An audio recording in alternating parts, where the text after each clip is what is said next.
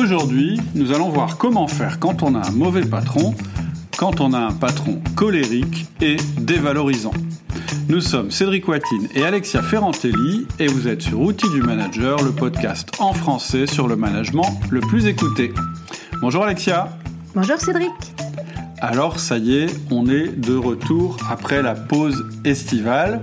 On n'est pas resté sans rien faire sur les autres canaux de diffusion, puisqu'avec Hugo on a posté de nouvelles vidéos et que les inscrits à notre liste de mails privés ont reçu une série de mails sur l'organisation personnelle et une autre série de mails sur l'influence avec le modèle disque. Mais c'est vrai que sur les, sur les podcasts, on a été un petit peu discret. Mais voilà, c'est la rentrée, donc on reprend. Et puis vous êtes aussi en train de monter le forum avec Hugo. Oui, notre idée, alors on travaille dessus, on ne sait pas bien comment, euh, quand, est-ce exactement qu'on va sortir ce truc-là, mais notre idée effectivement c'est de proposer un forum de discussion parce que euh, moi je pense que c'est important, ça, fait longtemps que j'ai cette idée-là en tête, euh, même si c'est un outil qui est plus très utilisé, moi je trouve quand même que c'est vachement pratique pour s'exprimer et puis pour un petit peu former une communauté. Est-ce que ça va être un forum public? Enfin, quelle forme aura ce forum en fait? Bah, En fait, non, je pense pas faire un truc public. Je voudrais faire quelque chose de plutôt privé parce que ça va faciliter, je pense, l'expression des gens. Euh, je voudrais que les personnes soient dans le forum si elles le veulent de manière anonyme. Et euh, je vais réserver le forum aux élèves des formations. Euh, je préfère filtrer pas mal au départ parce que vraiment j'ai pas envie qu'il y ait de tourisme, de touristes pardon sur le sur le forum. Je veux que voilà qu'on soit entre personnes euh, qui avons des idées communes sur le management ou euh, avec des personnes qui ont envie de progresser sur le management. J'ai pas envie euh, d'avoir des spammers, enfin des gens comme ça qui sont là juste pour juste pour passer le temps. Voilà, pour être très clair, je suis pas super fan de Facebook, etc. voilà, on est plus dans le contexte professionnel, donc je pense qu'un forum fermé ce sera plus efficace. Ok, mais tu vas continuer quand même à répondre aux questions en dehors du forum? Oui, alors c'est vrai que c'est de plus en plus dur. Je crois que mes temps de réponse sont de plus en plus longs parce que on a de plus en plus de questions, très clairement. Donc ce qu'on va probablement faire, je vais expérimenter ça, c'est qu'on va un petit peu changer peut-être la forme des podcasts, c'est-à-dire qu'on va peut-être faire des podcasts un peu moins fréquents mais plus travaillés, plus longs. D'ailleurs, celui qu'on va faire aujourd'hui risque d'être un peu long. Et euh, entre les podcasts, eh bien, je répondrai aux questions des gens avec des petits enregistrements vidéo, euh, question par question. D'accord. Donc à suivre. On va essayer ça, on verra si ça marche. Euh, mais voilà, ça c'est mon idée. Voilà, c'est les idées pour la rentrée, on va dire. Extra. Bon, alors aujourd'hui, tu nous parles des mauvais patrons, les patrons colériques. Oui, enfin, enfin, quand je dis patron, euh, je pourrais parler de manager ou de boss. En fait, ce que je voudrais faire aujourd'hui, c'est m'adresser aux personnes qui ont des difficultés avec leur patron, et en particulier celles qui ont des difficultés parce que leur patron est quelqu'un qui pique des crises de colère, qui est colérique. Que ce soit quelqu'un que vous subissiez depuis longtemps ou que ce soit récent, peu importe, si euh, les colères de votre patron, de votre manager ou de ce que vous appelez votre boss vous déroutent et voudriez savoir comment réagir, c'est de ça qu'on va parler aujourd'hui. Donc, euh, et d'ailleurs, ça peut peut-être même aussi intéresser les gens qui nous écoutent et qui ont l'impression un peu de faire partie de cette catégorie, parce que ça existe. Il y a pas mal de managers qui nous écoutent et qui sont probablement colériques. Et donc, je pense que vous aussi, ce podcast peut vous intéresser. Mais avant tout, il s'adresse aux gens qui subissent, euh, je dirais, le mauvais patron, le patron colérique. Ok. Alors, tu as un plan en six parties. Oui. Donc, première partie, on fait une petite intro sur les mauvais patrons. Parce que quel que soit euh, votre patron, s'il est mauvais, il y a deux règles qui s'appliquent. Ensuite, dans une deuxième partie, on, on essaiera de définir ce que c'est qu'un patron colérique et dévalorisant. Dans la troisième partie, on verra les fondamentaux, c'est-à-dire vraiment ce qu'il faut faire avec un patron colérique. Et en fait, il y a trois fondamentaux. Le premier, c'est de réussir à le supporter. Le deuxième, c'est de performer quand même. Et le troisième, c'est décider. Et donc dans les trois parties suivantes, la 4, la 5 et la 6, et eh bien justement on va voir en détail comment vous pouvez supporter et pourquoi vous devez supporter un patron colérique. Ensuite, comment performer et pourquoi vous devez performer malgré tout. Et enfin, on parlera de votre décision. Parce que peut-être que vous avez envie de quitter ce patron et ça, il faut absolument qu'on en parle. Mais c'est ce dont on parle en dernier. Alors, c'est parti, on commence par ta première partie, introduction, les mauvais patrons. Alors, dans ce podcast, on va apprendre à travailler avec un mauvais patron, euh, et spécifiquement un patron colérique et dévalorisant. Donc je disais, il y a plein de genres de mauvais patrons, il y a plein de mauvais patrons, on en parle souvent, et chaque type de mauvais patron va donner lieu à des conseils différents. Par exemple, un patron qui communique pas va faire qu'on aura besoin de communiquer avec les autres pour obtenir des informations. Ça, ça s'applique aux patrons non communicants. Alors que c'est pas du tout ce qu'il faudra faire avec un patron colérique. On va même éviter de le faire, on y reviendra. Mais il y a quand même deux conseils absolument euh, de base, quel que soit le type de mauvais patron que vous avez. Et ces deux conseils, c'est premier conseil, vous ne devez pas essayer de manager votre boss. Et le deuxième conseil, c'est personne ne doit décider à votre place de votre carrière. Ok, on commence par vous ne managez pas votre boss. Oui, en fait, vous savez déjà, euh, si vous avez écouté notre podcast Comment changer de patron, vous savez qu'il y a une astuce dans le titre de ce podcast en fait, euh, on vous explique au début du podcast que bah, on ne pouvait pas mettre le titre en entier et qu'en fait, le titre du podcast, c'est comment changer la communication avec votre patron. En fait, ce qu'on veut dire par là, c'est qu'en fait, vous ne devez pas essayer de changer votre patron, vous devez essayer plutôt de changer votre communication avec lui ou avec elle, c'est-à-dire qu'on vous explique comment vous adapter. Pourquoi je dis ça? Parce que je ne crois pas une seconde que vous pouvez manager votre boss malgré tout ce que les consultants, journalistes, copains, euh, conseils divers et variés peuvent vous raconter. En fait, je vous déconseille absolument d'essayer de manager votre boss. Vous n'avez pas ce pouvoir. Même si vous pensez être, l'exception qui confirme la règle, vous ne devez pas manager votre boss. Oui, et pourtant c'est une tentation parce qu'on sait que beaucoup de nos auditeurs sont frustrés par leur propre manager oui, je pense que ça alimente la plupart des conversations à propos du management. C'est de se dire, euh, de se plaindre de son boss et de se dire à quel point il est mauvais, je le sais, mais c'est pas parce que quelque chose nous frustre qu'on doit consacrer notre temps à cette chose-là. Ou à en discuter. Parce que souvent on fait cette erreur. En fait, on est toujours tenté de passer du temps à parler des choses qu'on ne peut pas changer parce que justement on est frustré par le fait qu'on ne puisse pas les changer. Et du coup, on risque de passer beaucoup de temps à parler de choses sur lesquelles on n'a pas d'action et pas assez de temps sur ce qui nous permet d'avancer dans notre carrière. Donc je le répète, vous avez beaucoup plus de levier en tant que manager à bien faire votre travail que d'essayer de convaincre votre boss de bien faire le sien. Et qu'est-ce que c'est que bien faire votre travail en tant que manager? Eh bien, c'est de bien manager votre équipe. Et d'ailleurs, on peut retourner la question, c'est est-ce que vous, vous comptez sur vos collaborateurs pour vous apprendre votre métier? Je crois pas. Je pense que vous comptez que sur vous-même. Et donc, alors je sais que c'est à la mode hein, de promouvoir le, le, feedback à l'envers. J'emploie ce terme volontairement. Pour moi, un feedback, ça n'est pas un feedback que vous faites à votre boss. C'est un feedback que vous faites avec vos collaborateurs. Et donc, et spécialement avec un manager colérique, je vous déconseille absolument d'essayer de lui faire des feedbacks. En fait, pour rappel, dans le podcast sur comment manager son boss, qu'est-ce qu'on conseillait? On disait, ben, faut que vous appreniez à connaître ses objectifs, faut que vous appreniez à connaître son style de communication, faut que vous regardiez comment il gère son temps, sa manière de travailler et quelles sont ses relations importantes. À partir du moment où vous avez analysé tout ça, vous verrez que vous allez changer votre opinion sur votre boss. Et j'ai même fait une formation sur le sujet qui s'appelle Meilleure relation avec votre boss. En fait, c'est un des modules de la formation Le Manager Essentiel que j'ai détaché. Et dans cette formation, en fait, on utilise le disque pour mieux comprendre et voir comment euh, ne pas faire de gaffe avec notre patron, c'est ce que j'appelle les interdits, comment connaître ce qu'on doit accepter de lui, c'est ce que j'appelle les acceptations, et finalement comment on peut faire pour travailler avec lui. Et au cours de cette formation, à aucun moment, je vous conseille d'essayer de manager votre boss ou de le transformer. Par contre, à chaque fois, je vous montre comment vous, vous pouvez vous adapter. Et je vais vous reparler d'ailleurs de cette formation à la fin très très rapidement parce que on va profiter euh, euh, de ce podcast pour faire une, une promotion pour ceux qui sont inscrits sur la liste d'emails privés. Mais on en reparlera après. Donc vraiment, euh, plutôt que de passer du temps à essayer de changer votre boss, etc., on va voir qu'il y a des choses plus efficaces à faire. Oui, alors après, justement, ton premier point, on ne manage pas son botch, son, hmm. son boss. on arrive à ton, à ton deuxième point, qui est ne laissez personne décider de votre carrière à votre place. Oui, ça c'est une, c'est vraiment la première règle en termes de gestion de carrière, c'est de prendre votre temps pour décider des changements. Parce que vraiment, s'il y a un domaine dans lequel les coups de tête et les décisions rapides sont euh, mauvaises et ont des conséquences très négatives, c'est bien la gestion de carrière. Or, on sait qu'un mauvais patron, et particulièrement celui dont on va parler aujourd'hui, peut provoquer chez vous des coups de tête. Et ça sera toujours une erreur.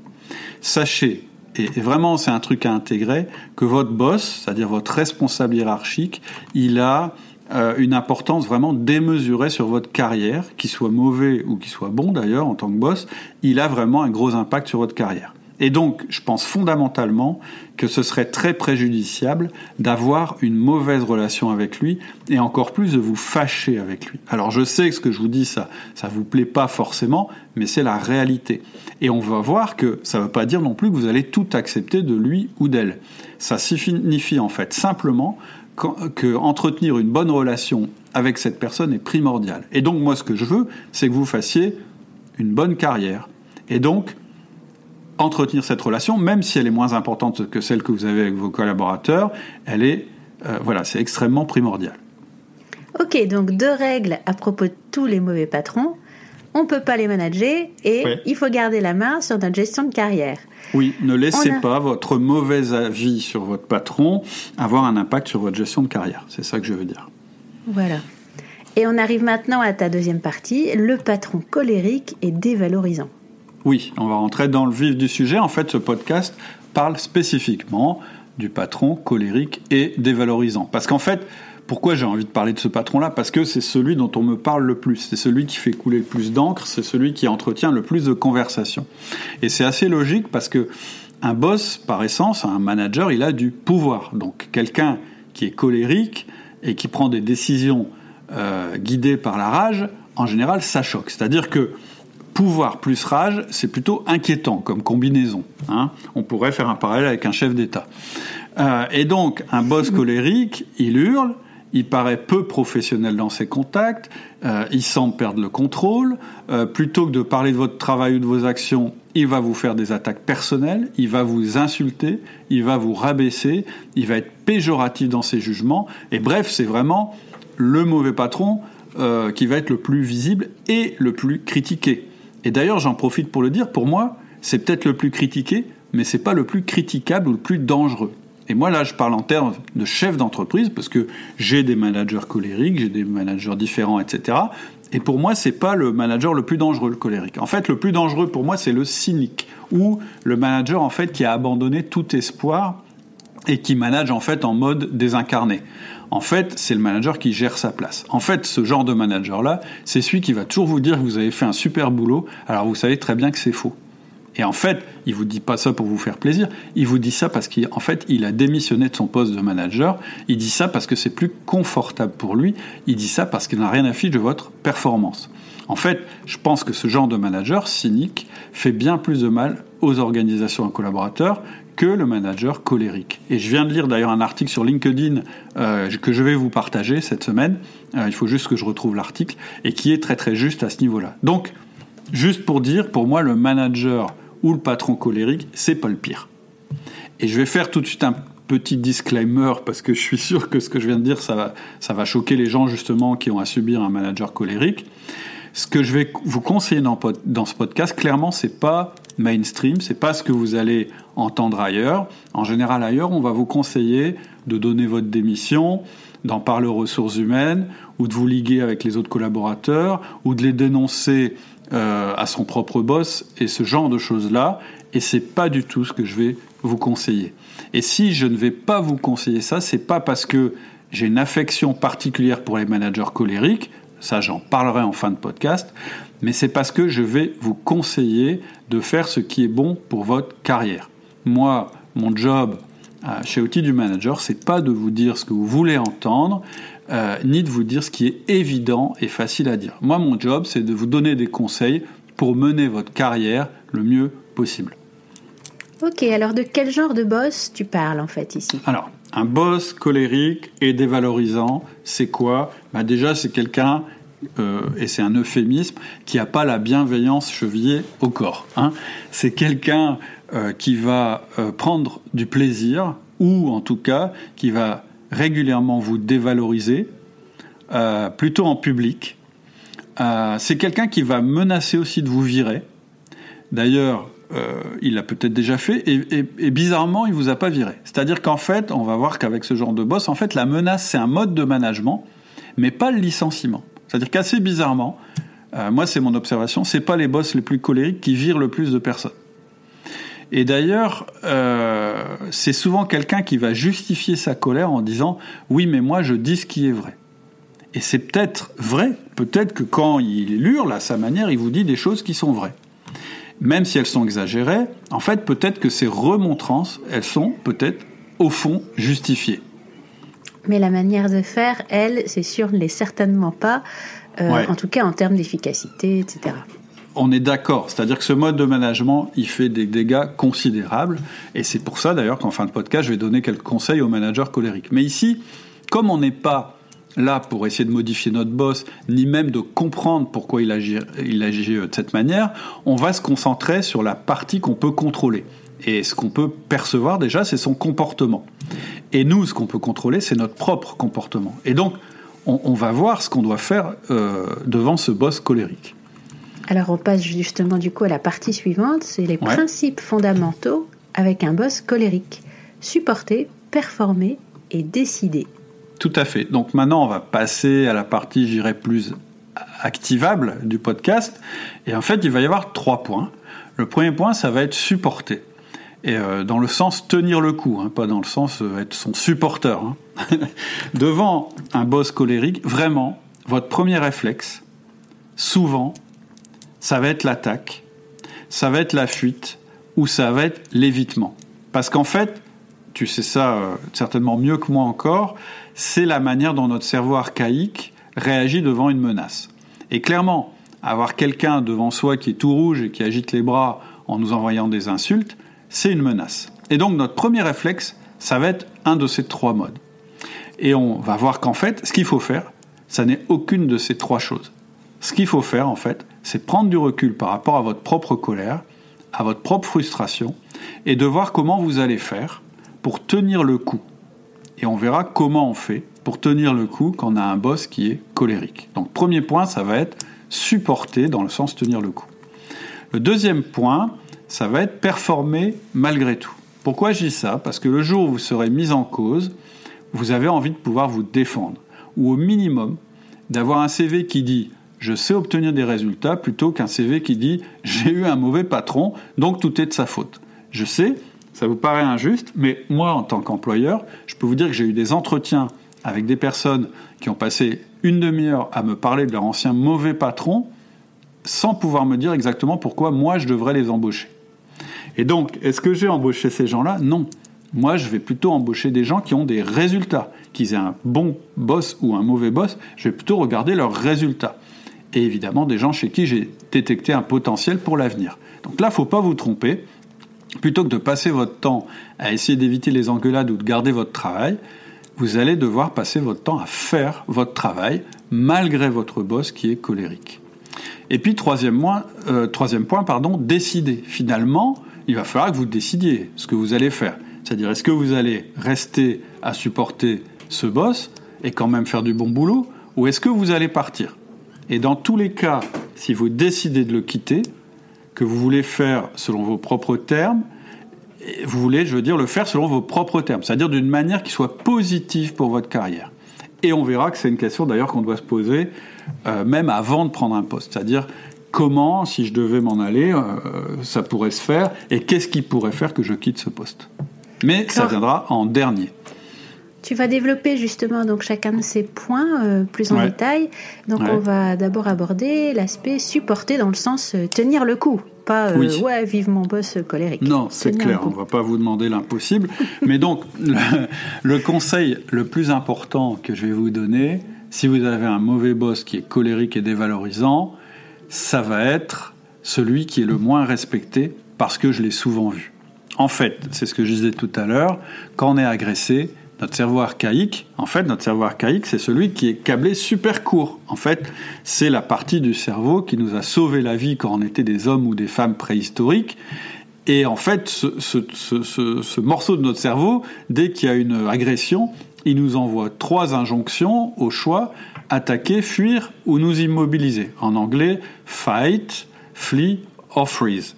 Et dans notre vie professionnelle, qu'est-ce que ça donne? Ça donne répondre en hurlant plus fort, ou bien vous justifier, ou bien vous réfugier en vous confiant à vos collaborateurs et vos collègues.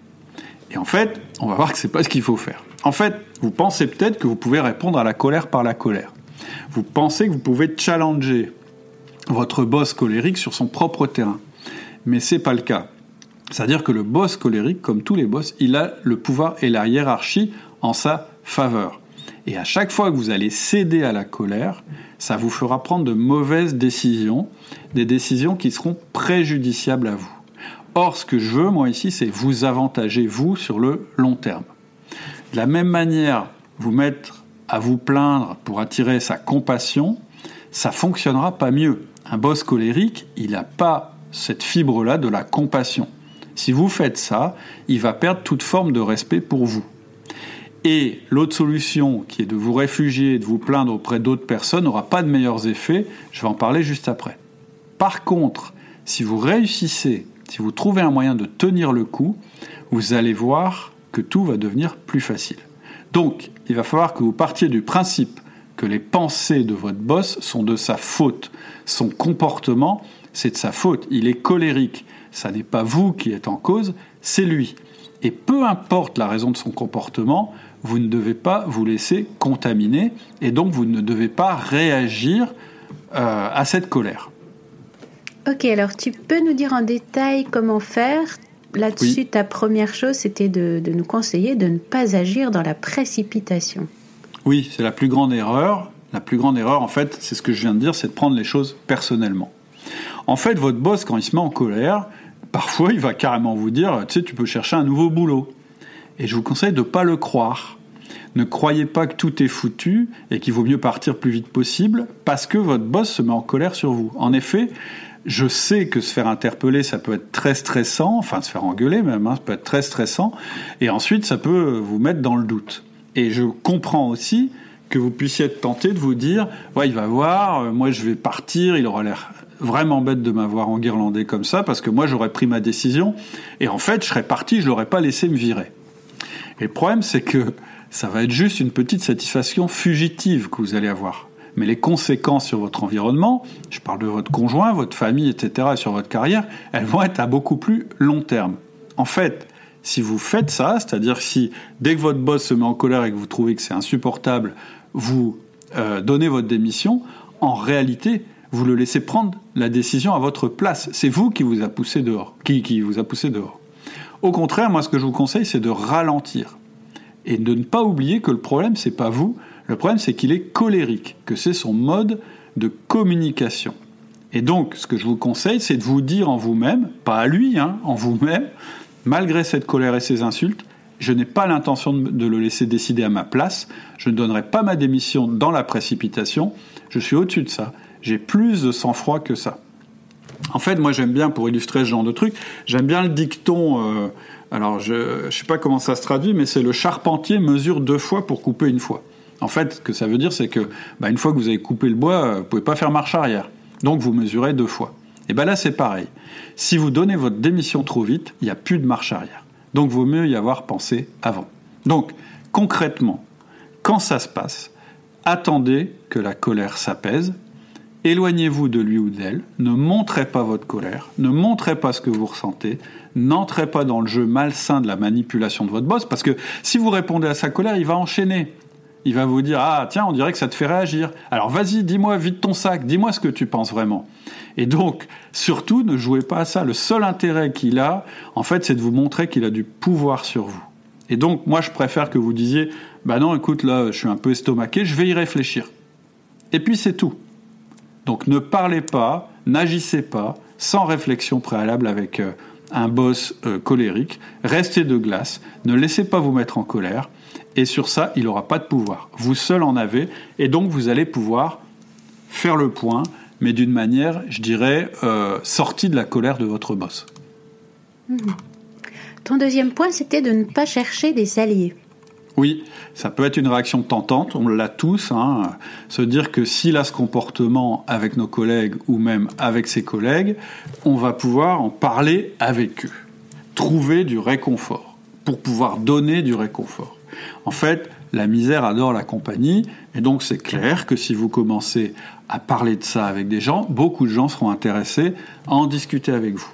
Et si on se regroupe, si on en parle, on croit qu'on pourra se soulager, on pourra peut-être même en rire.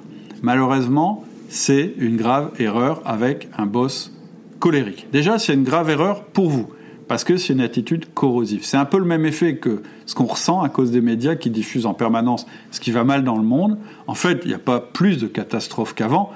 Je dirais même que globalement, je pense que globalement, si on regarde au niveau de la planète, les choses vont plutôt mieux quand on reste factuel, si on regarde les statistiques, etc. Mais le fait qu'on sache tous ce qui va mal dans tous les coins de la planète, ça nous donne une vision du monde très négative et stressante. Et je pense que dans l'entreprise, c'est la même chose. Quand on commence à aller chercher ce qui va mal, eh ben on trouve ce qui va mal.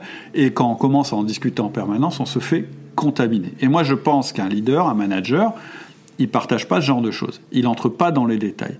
Donc la seule chose que vous pouvez faire, c'est peut-être de partager brièvement votre approche, c'est-à-dire clairement de dire non non mais moi je reste calme et froid devant ce genre de choses, c'est son comportement, je vais y réfléchir. Et c'est tout. Et je vous dis ça aussi parce que si vous commencez à en parler à tout le monde, ça va probablement revenir aux oreilles de votre boss. Et ça, parce qu'en fait, bon, pour tout mauvais boss, il y a aussi de mauvais collègues qui viendront lui raconter ce que vous avez dit.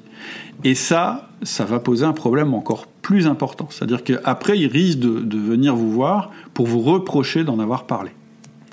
Allez voir les ressources humaines pour dire que votre boss est colérique, euh, ou même aller voir votre, euh, vos collègues, ou même aller voir son propre boss, ça va pas fonctionner non plus, parce qu'en fait, clairement, être colérique, euh, ça n'enfreint aucune règle. C'est-à-dire que être en colère, c'est pas un motif de licenciement dans une boîte, ni même de, blâme ou de sanction. Donc les ressources humaines, elles vont rien faire. Ou pire, elles vont lui en parler. Et donc, ça va être encore pire pour vous. Le patron de votre boss, il va rien faire non plus, ou bien s'il fait quelque chose, je pense que ce sera pas en votre faveur. Et donc, c'est-à-dire il va pas le virer ou le sanctionner parce qu'être en colère, encore une fois, c'est pas un motif de licenciement. C'est-à-dire qu'il va peut-être lui en parler et le résultat euh, va pas être du tout celui que vous escomptez. Et alors en parler à vos collaborateurs, c'est-à-dire vous plaindre auprès de vos collaborateurs en disant bah dis donc euh, mon boss euh, il, il est colérique etc. On en a déjà parlé, ça va vous faire perdre toute crédibilité. Alors je rappelle quand même hein, que je suis pas en train de parler de harcèlement ou de ce genre de choses. Je parle vraiment d'un boss qui abuse de sa position pour laisser libre cours à sa colère. Je vais revenir plus tard sur les problèmes éthiques. En tout cas, tout ce que je viens de dire, tout ce qu'il ne faut pas faire, je le dis parce que ce sont des actions qui ont une chance infime d'aboutir à un événement positif. En fait, elles ont une bien plus grande chance d'aggraver le problème. Donc, je sais que ce que je viens de dire, c'est pas très agréable. Peut-être que vous vous sentez seul. Peut-être que vous pensez que c'est injuste, peut-être que vous pensez qu'en ne disant rien, vous allez encourager son comportement, et peut-être même que vous allez vous, vous, dire, bah ouais, mais là, Cédric, il est en train de me de, de, de, de m'inciter à pas avoir le courage de l'affronter, mais attendez un peu. Alors ton troisième conseil, c'est d'en parler avec son conjoint, mais avec précaution. Oui. En fait, je sais bien que vous avez probablement besoin d'une soupape et vous avez envie d'évoquer ce qui s'est passé avec quelqu'un de discret qui vous connaît bien et euh, donc en l'occurrence probablement quelqu'un de proche, ça peut être votre conjoint. Et de toute façon, je pense que vous avez intérêt à le faire parce que si le fait que votre boss est, colérique vous perturbe, euh, votre conjoint ou votre conjointe va le voir, donc autant en parler. Mais le but, c'est pas d'en parler pour avoir des conseils sur les actions à mener. Le but, c'est d'en parler justement euh, pour un petit peu lever la soupape. Parce que je sais que un mari, quand sa femme lui parle d'un problème, qu'est-ce qu'il va faire? Il va vouloir résoudre le problème. Hein. C'est dans les, les femmes viennent de Vénus et les hommes viennent de Mars, et c'est plutôt bien observé. C'est vrai qu'en général, un homme quand une femme lui parle d'un problème, lui, il, a l'impression qu'elle lui en parle pour résoudre le problème. Alors qu'en fait, elle, elle en parle juste parce qu'elle a besoin d'en parler. Mais bref, même si votre conjoint est une femme, et qu'elle vous dit, bah chérie, voilà ce que tu vas faire, tu vas aller voir cette brute, puis tu vas lui dire ça, et puis tu vas lui dire ceci, etc., etc., avec tout le respect euh, que j'ai ou que vous avez pour, votre, pour elle ou pour lui, cette personne n'est pas forcément un spécialiste de la question, et même si c'est quelqu'un qui est spécialiste de la question, c'est une personne qui a avec vous une relation qui peut troubler son jugement. Ce que je veux dire par là, c'est que vous pouvez partager la chose avec mesure, expliquer ce qui s'est passé et expliquer ce que vous allez faire. En fait, le but là, c'est pas de chercher un conseil, mais c'est de donner votre ressenti parce que ça vous aide, vous, et surtout de, de mettre en place vous-même votre plan d'action. Et évidemment, mon dernier conseil là-dessus, c'est que si vous partagez ça avec votre conjoint ou quelqu'un de proche, il faut absolument que ça reste entre vous. Pas question qu'il ou elle en parle à vos amis, collègues ou avec des amis et des personnes qui sont en relation d'une manière ou d'une autre avec votre entreprise, parce que c'est ce que je vous déconseille de faire formellement avec un boss qui est colérique. Et mon dernier conseil, c'était l'avant-dernier juste avant, c'est attendez d'être à la maison ou en dehors de l'entreprise, pas de coup de fil, pas de SMS, pas de mail, attendez d'être avec votre conjoint pour en parler. Ok, ton quatrième conseil, c'est de préparer notre CV. Bah oui, quand même, parce que si vous avez identifié que le coup de colère, c'était pas un instant d'égarement ou d'agacement, c'est quand même pas mal de dépoussiérer votre CV. Passer une soirée ou une partie de votre week-end à le remettre à jour, ça mange pas de pain, ça fait du bien, ça permet de se remettre les idées au clair, ça permet de regarder sa carrière, ça permet aussi de se revaloriser soi-même ou de mettre en perspective ce qui s'est passé. C'est-à-dire de se dire oui, d'accord, euh, c'est pas marrant, j'ai un patron qui est colérique, mais voilà, mon parcours professionnel est quand même pas mal. Et de toute façon, avoir un CV à jour, moi je trouve que c'est une règle en gestion de carrière. C'est toujours intéressant de garder son CV à jour, de passer une heure tous les trois ou six mois à le faire, parce que ça permet de voir notre évolution et nos résultats. Hein, moi ce que je veux, c'est que vous ayez une belle carrière. Et donc pour avoir une belle carrière, c'est pas inutile de la dessiner. Et pour dessiner sa carrière, qu'est-ce qu'on fait? Bah, On fait son CV. Ok, le point suivant, c'est la delta file. Oui, alors en anglais on dit file. Alors je crois que j'en ai déjà parlé. Euh, en fait, le Delta File, c'est un conseil de manager tool que j'avais trouvé pas mal, qui peut vous aider à devenir un meilleur manager. Et je crois que j'en ai parlé dans un podcast ou une formation, je ne sais plus. En fait, l'idée, c'est de dire que votre propre manager, ça peut être un exemple, mais ça peut être aussi un contre-exemple. C'est-à-dire que quand vous voyez les effets dévastateurs de votre, du comportement de votre manager sur vous-même, sur votre motivation, c'est une expérience négative. Vous vous dites, oh là là, je le vis mal.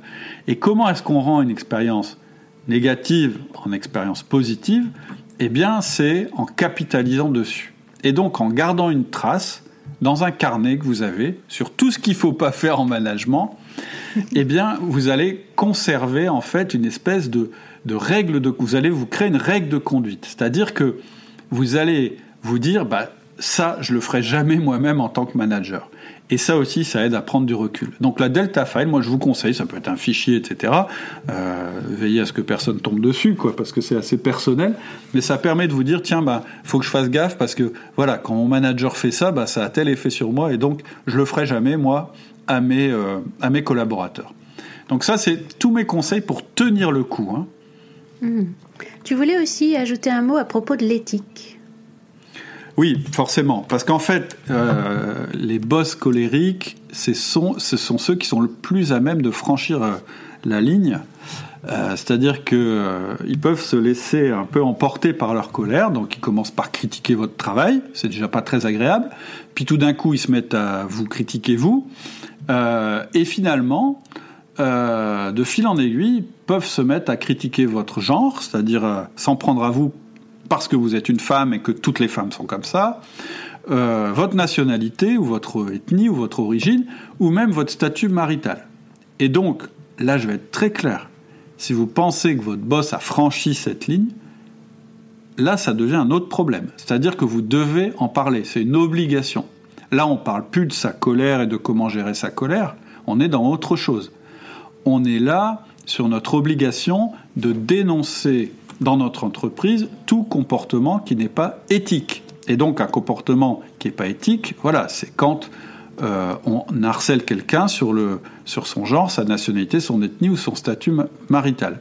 Et donc on est sur un autre sujet là. On ne parle plus de comportement colérique, on parle de problèmes éthiques. Mais tout en disant ça, je voudrais vous mettre en garde, et je voudrais mettre en garde en particulier les managers les moins expérimentés ou les gens qui débutent dans l'entreprise, parce que souvent, malheureusement, ces personnes-là, elles mélangent, un peu tout. Pour être clair, une remontrance, c'est pas du harcèlement. Dire tu es fainéant à quelqu'un, c'est pas de la discrimination. Et une engueulade, c'est pas un motif de rupture conventionnelle. Parce que je sais que les, les jeunes sont extrêmement sensibles sur les sujets et ça peut leur faire faire des erreurs de carrière importantes. Donc quand on parle d'éthique, on parle de critique sur le genre, la race et les préférences sexuelles. Quelqu'un qui se met en colère, clairement, il n'est pas en train forcément de franchir cette ligne. Quelqu'un qui critique votre travail, non plus. Quelqu'un qui, une fois de temps en temps, vous qualifie d'un nom peu agréable, non plus. Donc je dis pas ça pour dire que ce sont de bons comportements et les justifier, je dis ça pour vous protéger. Parce que si vous montez au créneau avec ça comme biscuit, vous allez vous faire démonter. Donc c'est pas parce que vous êtes vexé ou parce que votre boss euh, ça ne veut pas dire, quand vous êtes vexé, que votre boss a eu un comportement non éthique. Donc, faut pas confondre votre état et votre interprétation, ou vos sentiments, et la réalité. Donc, voilà, hein, je, voulais, je voulais dire ça, hein, que si on est sur des questions d'éthique, on n'est plus du tout dans le cadre de ce podcast-là, mais que les questions d'éthique, elles se limitent à ce que je viens de dire. Et donc, pour conclure cette première et très importante partie, je vous conseille de ne pas réagir à chaud, de ne pas partir dans une croisade sans être absolument certain que, votre, que, la barrière a été franchie. Je vous conseille de partager avec vos proches, si vraiment c'est nécessaire, mais avec des proches qui ne sont pas reliés à l'entreprise, et de ne pas être en train de chercher du conseil auprès d'eux. Je vous conseille de tenir votre CV à jour, de tenir votre Delta File à jour. C'est des petites choses mais en fait, toutes ces petites choses, c'est des choses qui sont primordiales pour tenir bon, pour tenir la barre, pour rester en contrôle de la situation, pour garder le contrôle de votre carrière. C'est le plus important. Ne perdez pas vos moyens devant un boss qui est colérique. Ok, alors maintenant on en arrive à ton prochain gros point qui est performer. Oui, alors là aussi c'est quelque chose qui n'est pas évident alors que c'est hyper important. Vous devez continuer à performer à un niveau élevé. Si vous ne le faites pas, votre boss trouvera là une justification pour amplifier son action contre vous.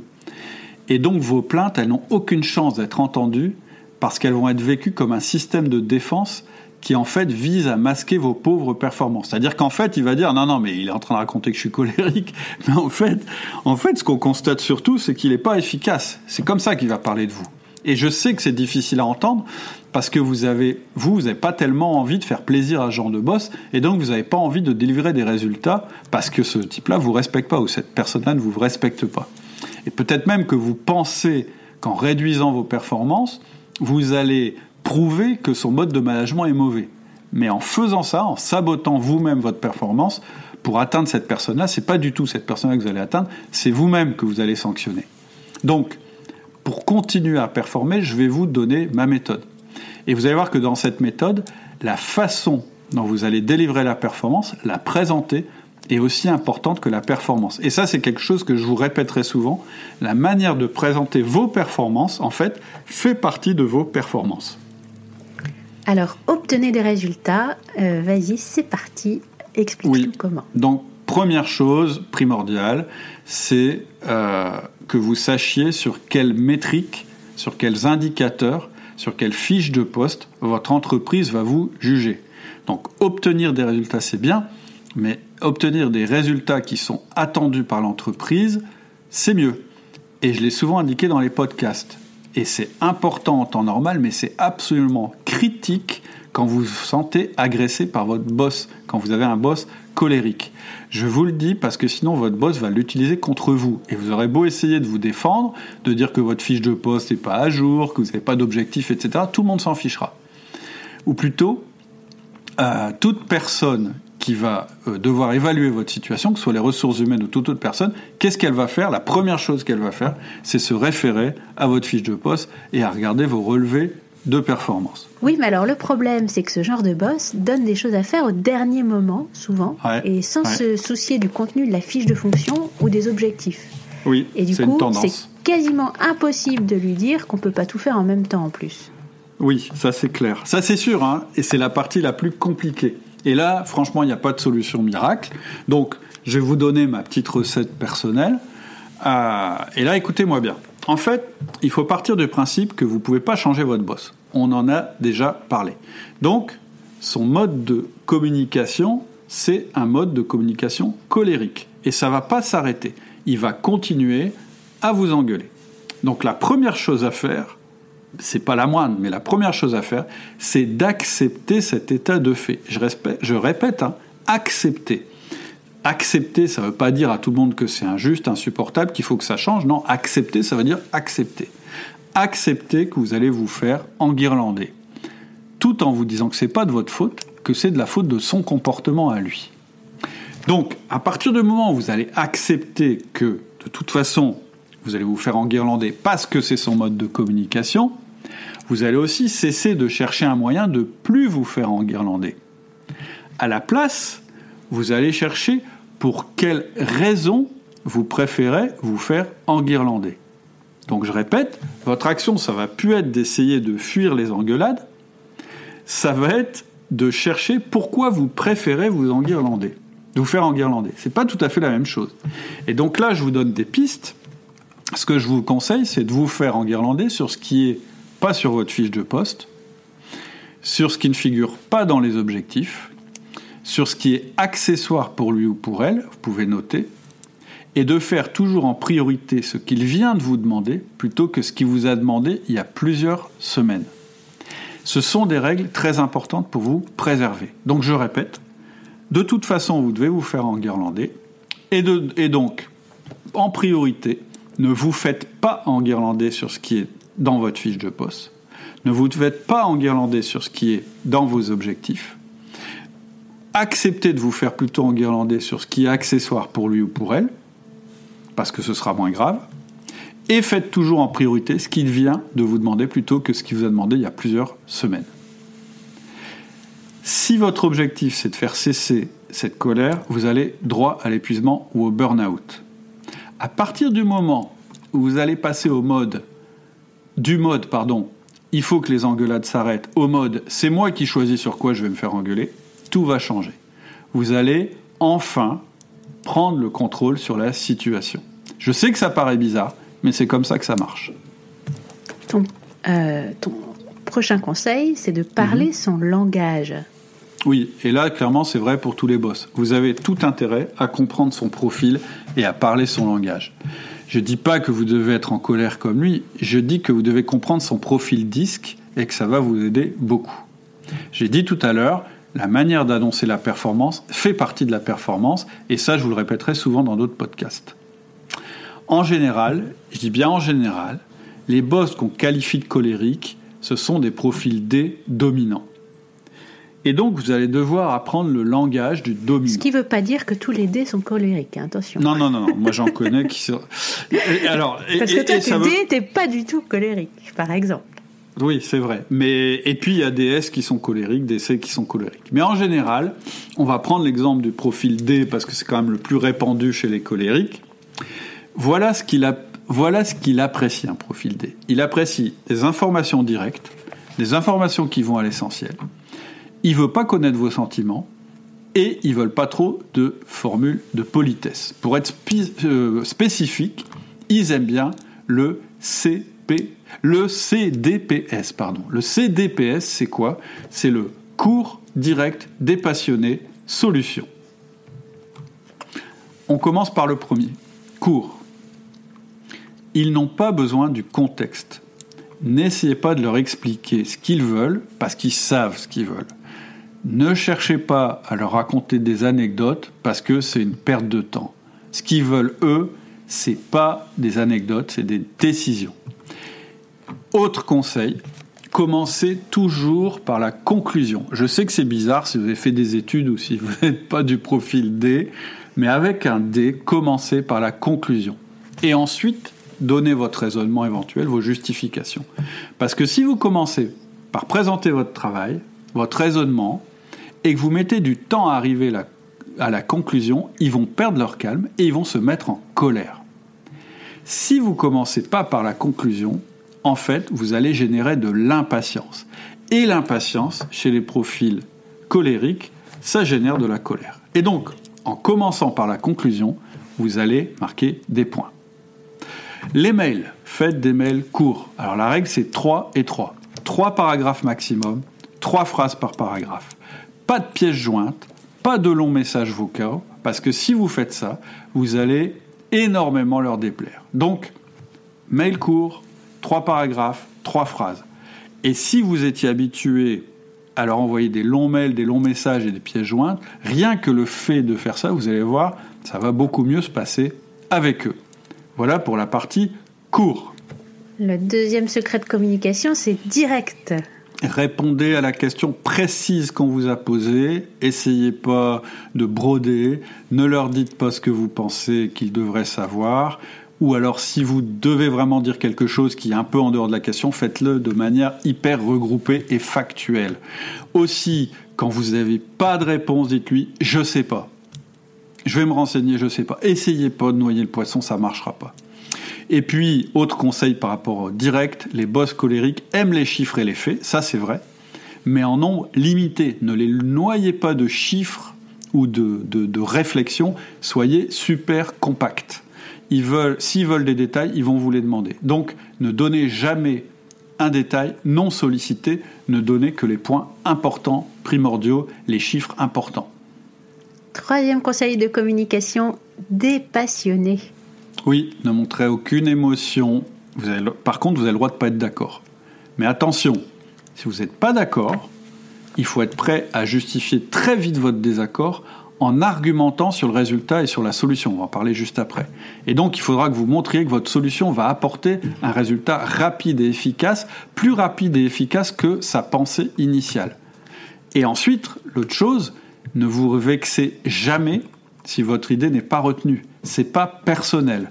Un dé, en fait, il retient ce qu'il pense être les bonnes idées sans aucune considération pour la personne qui a émis l'idée. Ce qu'il veut ou ce qu'elle veut, c'est un résultat. Prochain conseil, pensez solution. Ne parlez jamais des problèmes, de la complexité. Si vous connaissez l'expression don't shoot the messenger, eh ben les managers colériques, eux, ils descendent, ils flinguent les messagers. Vous leur apportez une mauvaise nouvelle, ils vont vous rentrer dedans, direct, même si c'est pas de votre faute. Par contre, ils vont apprécier les apporteurs de solutions. Donc, quand vous devez annoncer une mauvaise nouvelle, eh ben, soyez dans une logique d'apporter une solution. Et donc, je vais même plus loin, parlez d'abord de la solution avant de parler du problème.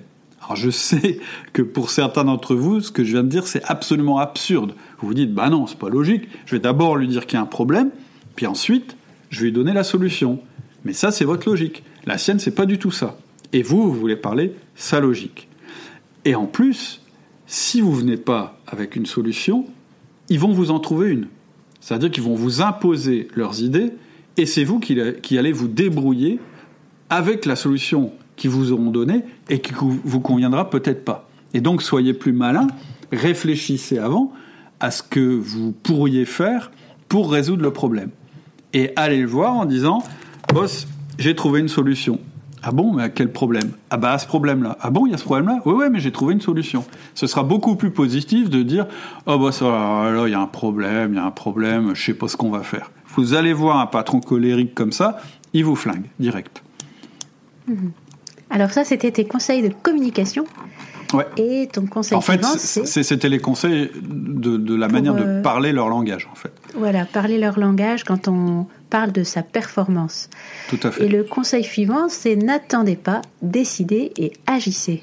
Oui, alors moi je comprends absolument que quand on a un boss colérique, on se sent immobilisé, on se sent démobilisé par, la, par sa colère. Je suis tout à fait, euh, enfin, je suis complètement en phase. D'ailleurs, c'est pour ça que je déconseille absolument aux managers de se mettre en colère, parce qu'en fait, ils obtiennent euh, de l'immobilisme.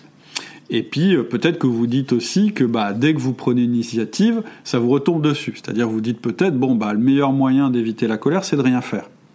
Et qu'il vaut mieux rester calme, se planquer Et comme ça, la colère, elle tombera sur le premier, premier qui prendra une initiative. Et c'est pas faux. Mais le problème, c'est que ça va rien arranger. C'est-à-dire qu'un boss colérique, il vous laissera aucun répit.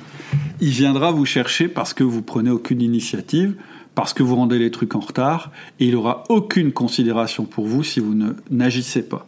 Encore moins, je veux dire, que si vous prenez des initiatives malheureuses. Alors je le sais, hein, clairement avec ce type de boss, la prise d'initiative est risquée, mais pour lui, le risque, ça fait aussi partie de sa, vie, c'est-à-dire qu'il veut que des choses se passent. Pour lui, la vitesse, en général, elle est importante, même s'il ne dira jamais, la vitesse provoque des erreurs. Et donc l'attente, c'est un risque supérieur que la prise de risque que vous allez prendre en agissant. Et donc, faire, moi je préfère que vous fassiez face à votre boss colérique parce que vous avez fait une erreur en prenant une initiative, que vous lui fassiez face parce que vous avez rien fait et que vous avez laissé quelque chose se dégrader. Ça, ça va lui donner beaucoup plus de biscuits euh, pour vous flinguer. Donc, ça conclut la partie euh, qui dit euh, continuer à performer même avec un boss qu'on vient de voir irrespectueux et colérique.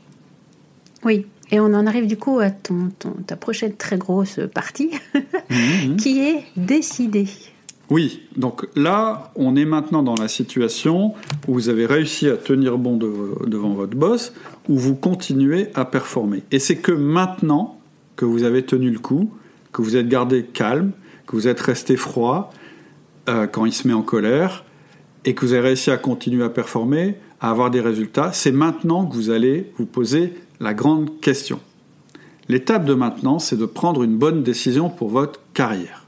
Et donc, ce que vous allez faire maintenant, c'est évaluer l'intérêt de continuer à travailler avec un tel patron. Et je répète, c'est la troisième étape parce que tant que vous n'avez pas réussi à tenir bon et à donner des résultats, c'est sûr vous allez prendre une mauvaise décision, vous allez prendre une décision hâtive. Vous devez vous accorder ce temps. Vous devez créer de l'espace et du recul quand vous travaillez pour un mauvais patron et un patron colérique, parce que la décision de rester ou partir, elle doit vous appartenir. Maintenant, je ne suis pas en train de suggérer que vous devez rester là parce que c'est votre boulot et puis c'est tout. Bosser pour un supérieur colérique, c'est toxique et c'est pas nécessaire. Et c'est pas un passage obligé pour avoir un beau CV, ça n'a aucune valeur en soi. Ok. Et du coup, les deux questions à se poser toujours. Oui, tu veux nous proposer. Il y a deux questions que vous devez vous poser en permanence pour bien gérer votre carrière, même si vous avez un bon patron. Et les bonnes questions, c'est suis-je dans le poste qui me permet de donner plus de valeur aux autres, c'est-à-dire de performer de manière idéale Et la deuxième question, c'est est-ce que j'acquiers plus de valeur professionnelle en restant dans ce job ou en allant dans un, dans un autre job? En clair, si vous pouvez trouver un meilleur job qui vous permet d'être plus performant et de prendre plus de valeur professionnelle, que vous ayez un bon ou un mauvais patron, alors il faut vous poser la question de quitter ce patron. Et il y a une petite question supplémentaire spécifique à se poser avec un boss colérique, c'est le rapport valeur professionnelle coût émotionnel. Tout à fait. En fait, c'est une des différences avec un patron colérique. Il faut prendre en compte le coût émotionnel. Et ça, c'est vraiment personnel. En fait, je vous invite à regarder dans votre environnement. Vous verrez qu'il y a des gens qui... Il y a deux grandes tendances, je dirais, si on fait une ligne quant à la, la, la capacité à encaisser ce que j'appelle le coût émotionnel à l'extrême gauche, il y a des gens qui vont contaminer tout le monde au moindre désagrément ou à la moindre réprimande. Ils vont en parler à leur famille, euh, ils vont en parler à leur contact personnel, ça va contaminer euh, leurs amis, ils vont en parler tout le monde, etc. Ça, c'est ceux qui ont vraiment une tolérance très très faible euh, au coût émotionnel. Et puis il y en a d'autres, de l'autre côté de l'échelle, qui vont dire bon, tant qu'il sort pas un revolver, je peux continuer à le supporter.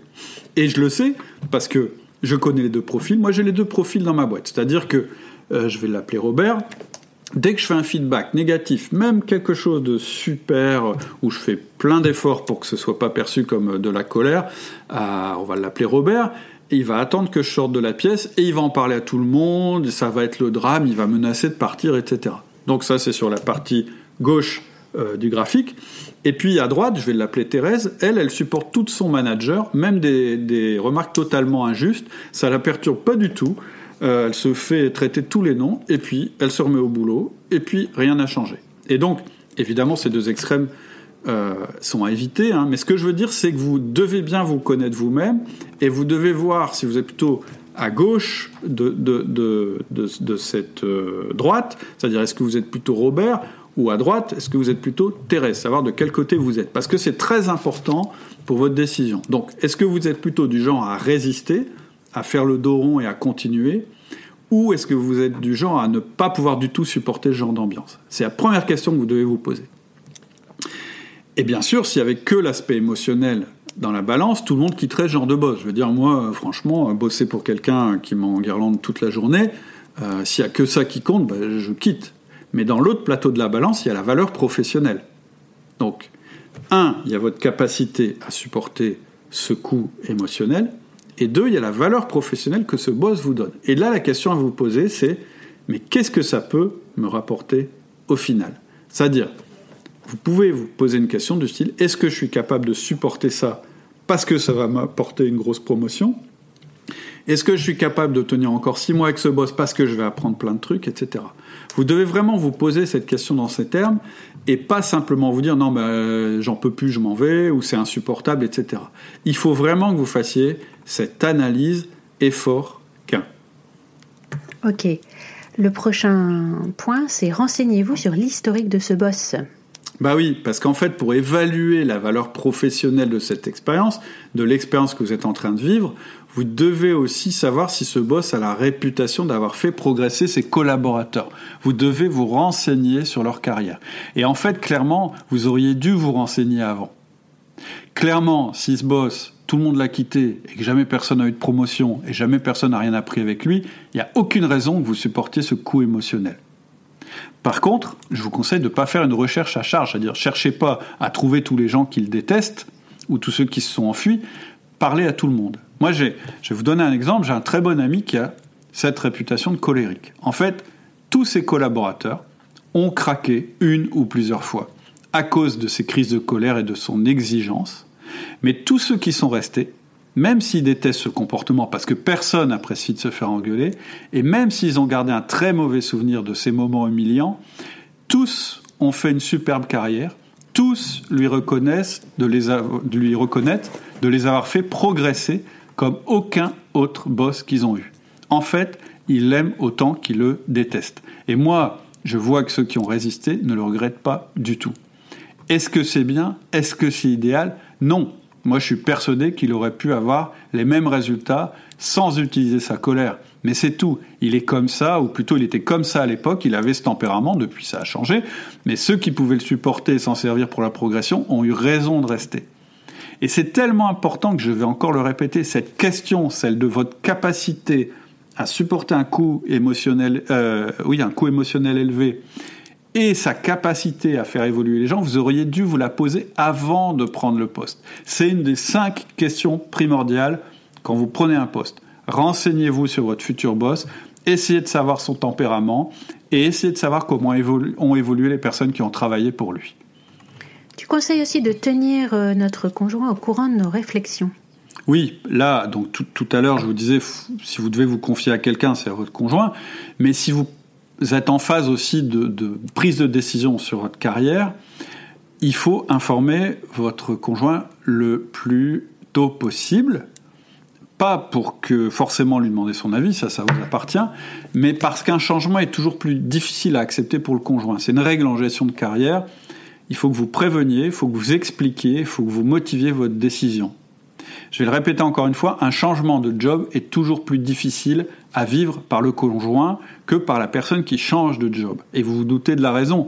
Vous, si vous changez de job, vous allez être pris par votre décision, par le changement, par le nouveau job, donc vous allez vous projeter dans quelque chose. Alors que votre conjoint, lui ou elle, elle va le subir. Et on en reparlera à l'occasion dans un podcast sur la gestion de carrière. Tu conseilles aussi de quitter de manière professionnelle. Oui, si vous décidez de quitter ce boss, après avoir fait l'analyse euh, dont je viens de vous parler, que vous démissionniez, que vous soyez promu ailleurs, partez de manière pro. Faites pas une grosse fiesta sur le mode ah je vais enfin quitter ce minable, je vais lui faire la nique, il pourra plus profiter de moi, etc. Pas de récrimination, pas de règlement de compte, pas de maintenant je vais pouvoir vider son sac. Regardez devant, pensez à vous, vous le changerez pas. De toute façon, quoi que vous fassiez, il va penser que c'est grâce à lui que vous avez eu ce nouveau job, ou bien il sera content que vous le quittiez. Donc il n'y a rien à espérer de ce côté-là. Et je le répète, si vous avez tiré le meilleur parti de la situation, alors vous êtes vainqueur. Si vous avez pris une bonne décision de carrière, alors vous avancez. C'est ça qui doit vous combler sans que vous ayez besoin de consacrer de l'énergie à autre chose. Alors je sais que certains d'entre vous ont été choqués par ce que j'ai dit, surtout si vous êtes en difficulté et que vous en êtes venu à détester votre boss, et donc j'aurais pu pleurer avec vous, vous conforter dans le fait que votre boss ne vous aime pas, qu'il vous écoute pas alors que vous êtes un grand esprit qui fait des tas de choses très intéressantes mais que personne ne le sait. Mais je pense que si j'avais fait ça, ça vous aurait pas beaucoup aidé. Ce qui va vous aider, c'est de comprendre comment et sous quelle forme vous devez défendre votre travail et délivrer votre votre performance et votre confiance. Et je dis pas ça pour vous déstabiliser. Tout ce que j'ai dit au cours de ce podcast, je l'ai dit pour vous aider. Hmm. C'est une façon, en tout cas, de reprendre le contrôle et de reprendre de la puissance dans cette situation-là. Tout à fait, et puis très concrètement, de bien mener sa barque. Hmm. Et alors, ce que tu voulais nous faire aussi, c'était avant la fin de l'épisode, dire un petit mot à ceux qui se sentent concernés en tant que boss colérique ou manager colérique. Ben oui, parce que je suis sûr que parmi vous, il y en a peut-être qui ont un manager colérique, mais qui eux-mêmes sont colériques. Et donc, c'est à eux que je voudrais m'adresser. Si vous êtes reconnu dans cette description. Donc, peut-être que vous vous rendez compte des dégâts considérables que votre attitude peut causer dans votre équipe. Peut-être que, après tout ce que je vous ai dit, vous vous rendez compte que c'est terrible et qu'en agissant comme vous le faites, vous tuez la créativité et l'initiative de vos collaborateurs qui sont les choses les plus importantes pour que votre équipe soit performante. Et en fait, vous vous rendez peut-être compte que vous vous tirez une balle dans le pied. Alors, dans un premier temps, je vais être très clair. La première chose à faire, si vous pouvez, c'est de trouver la cause de votre colère. Si vous êtes colérique, vous avez un sérieux problème à régler. Je ne sais pas lequel, je ne connais pas la raison, mais trouvez la cause de votre colère et traitez-la. En général, regardez du côté de votre charge de travail et peut-être de votre incapacité à déléguer et à faire confiance aux autres. Mmh. Ensuite, ce que je vous conseille, c'est d'apprendre le 1 à 1 et le feedback, qui sont les deux premiers outils d'outils du manager. Ce que je vous conseille en particulier, c'est de constater avec moi, de vous convaincre que le système de punition-récompense ne fonctionne pas et de vous efforcer de passer au système du feedback. Et si vous voulez vraiment passer à ce système de feedback, moi ce que je vous conseille, ça vous coûtera un peu d'argent, mais c'est de prendre la formation Le Manager Essentiel parce que je vais vous expliquer pas à pas comment faire. L'autre conseil qui va peut-être vous paraître bizarre que je vais vous donner, c'est de savoir licencier proprement. Je vous conseille d'abord de bien regarder votre équipe. Si vraiment, dans votre équipe, il y a un collaborateur qui pose problème, alors faut être un grand garçon. Il faut lui donner vraiment sa chance, c'est-à-dire faire cet effort en lui donnant de vrais objectifs atteignables. Est-ce que vous avez fait ça? Si vous ne l'avez pas fait, vous ne pouvez pas dire qu'il n'est pas performant. Et si ça marche pas, alors il faudra le licencier. Je donne ce conseil parce que je vois beaucoup de boss colériques qui sont en fait des frustrés qui n'arrivent pas à se décider de se séparer de leurs collaborateurs. Et en général, ces boss-là, leur profil d'ailleurs, c'est pas D, c'est un profil S.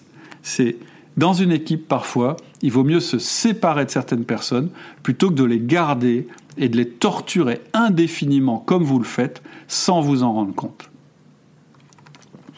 Le conseil que j'ai à vous donner ensuite, c'est d'apprendre le disque, c'est-à-dire notre modèle de comportemental. Parce qu'apprendre le disque, ça va vous permettre de voir les autres sous un autre angle. Pour comprendre votre colère à leur égard, déjà, il faut comprendre que vous soyez différent. C'est la première étape. Ensuite, ça va vous permettre de comprendre comment les influencer plutôt que de les contraindre. Et évidemment, j'ai une formation pour ça qui s'appelle le disque interaction et que je vous conseille. Et puis, j'ai un dernier conseil à vous donner, le conseil ultime. Même si vous suivez aucun des conseils que je viens de vous donner, même si vous n'êtes pas réceptif à ce que je viens de vous dire, je vais vous le dire pour vous aider, vous, et aider vos vos collaborateurs à être meilleurs. Et ça va pas être un conseil, je vais pas vous dire de changer, parce que je sais que ça vous intéresse pas, je vais vous dire autre chose. Je vais vous dire que vous devez absolument donner à vos collaborateurs votre mode d'emploi. Vous devez absolument expliquer à vos collaborateurs comment vous fonctionnez. Vous devez leur rappeler régulièrement que vous ne lirez aucun mail qui dépasse trois paragraphes de trois phrases, que vous ne voulez pas de pièces jointes au mail, que vous voulez avoir la conclusion avant d'avoir les justifications, etc. etc. C'est-à-dire que ce que je vous invite à faire, si vous êtes un patron colérique, eh bien, c'est de faire écouter ce podcast à vos collaborateurs ou bien de leur donner une version, j'irais peut-être moins détaillée. Parce que s'ils suivent les règles que vous leur donnez, s'ils suivent votre mode d'emploi, eh bien, vous allez moins vous énerver. Vous aurez les infos comme vous les voudrez. Et donc, tout le monde va y gagner. Voilà mes bah conseils pour le boss colérique. Merci parce que c'était, tu vas vraiment dans le détail et euh, c'est plein de conseils euh, très sensés et très opérationnels. Donc je pense que ça va aider beaucoup de gens de chaque côté de la situation. Eh ben j'espère. En tout cas, j'écouterai vos remarques et éventuellement vos critiques, hein, parce que je peux comprendre que ce podcast euh, puisse choquer, en particulier des gens qui sont dans des situations difficiles avec des boss colériques. Mais voilà, c'est le conseil euh, outil du manager. J'espère que je vous ai donné des choses activables. Et si Est-ce que tu pourras, oui, nous mettre les liens euh, des formations que tu as évoquées dans cet épisode et nous rappeler un petit peu donc les formations disponibles? Oui, donc ce que je vous mettrai en descriptif, mais vous pouvez retrouver ça sur le site en allant euh, donc sur outildumanager.com et en cliquant sur, euh, euh, je crois, catalogue de formation. Et donc les formations dont j'ai parlé qui correspondent à ce podcast, la première c'est meilleure relation avec votre boss. Et je vais faire une promotion sur cette formation pendant quelques jours. Donc il faut juste que vous soyez inscrit à la liste email pour recevoir le code qui va vous permettre d'avoir cette promotion euh, à un prix avantageux. C'est la première formation, donc les meilleures relations avec mon boss. Il y a une deuxième formation dont j'ai parlé qui est la formation disque interaction. C'est ce qui permet en fait de comprendre le profil disque de vos collaborateurs et de vous y adapter pour pouvoir les influencer sans vous mettre en colère sur eux, sans les insulter et sans utiliser la voie hiérarchique. Et puis la dernière formation vraiment que je conseillerais à quelqu'un qui, qui voudrait euh, voir le modèle euh, complet, en particulier utiliser le feedback pour faire un vrai management plus apaisé, c'est la formation Le Manager Essentiel. Euh, c'est notre, notre, notre formation phare, donc c'est le Manager Essentiel. Mais je, vous remets tout ça en descriptif. Ok, et eh ben merci Cédric. C'était un long podcast, je vous donne rendez-vous très bientôt et je vous souhaite une très très belle semaine. Bonne rentrée à tous. Ouais, salut Alexia.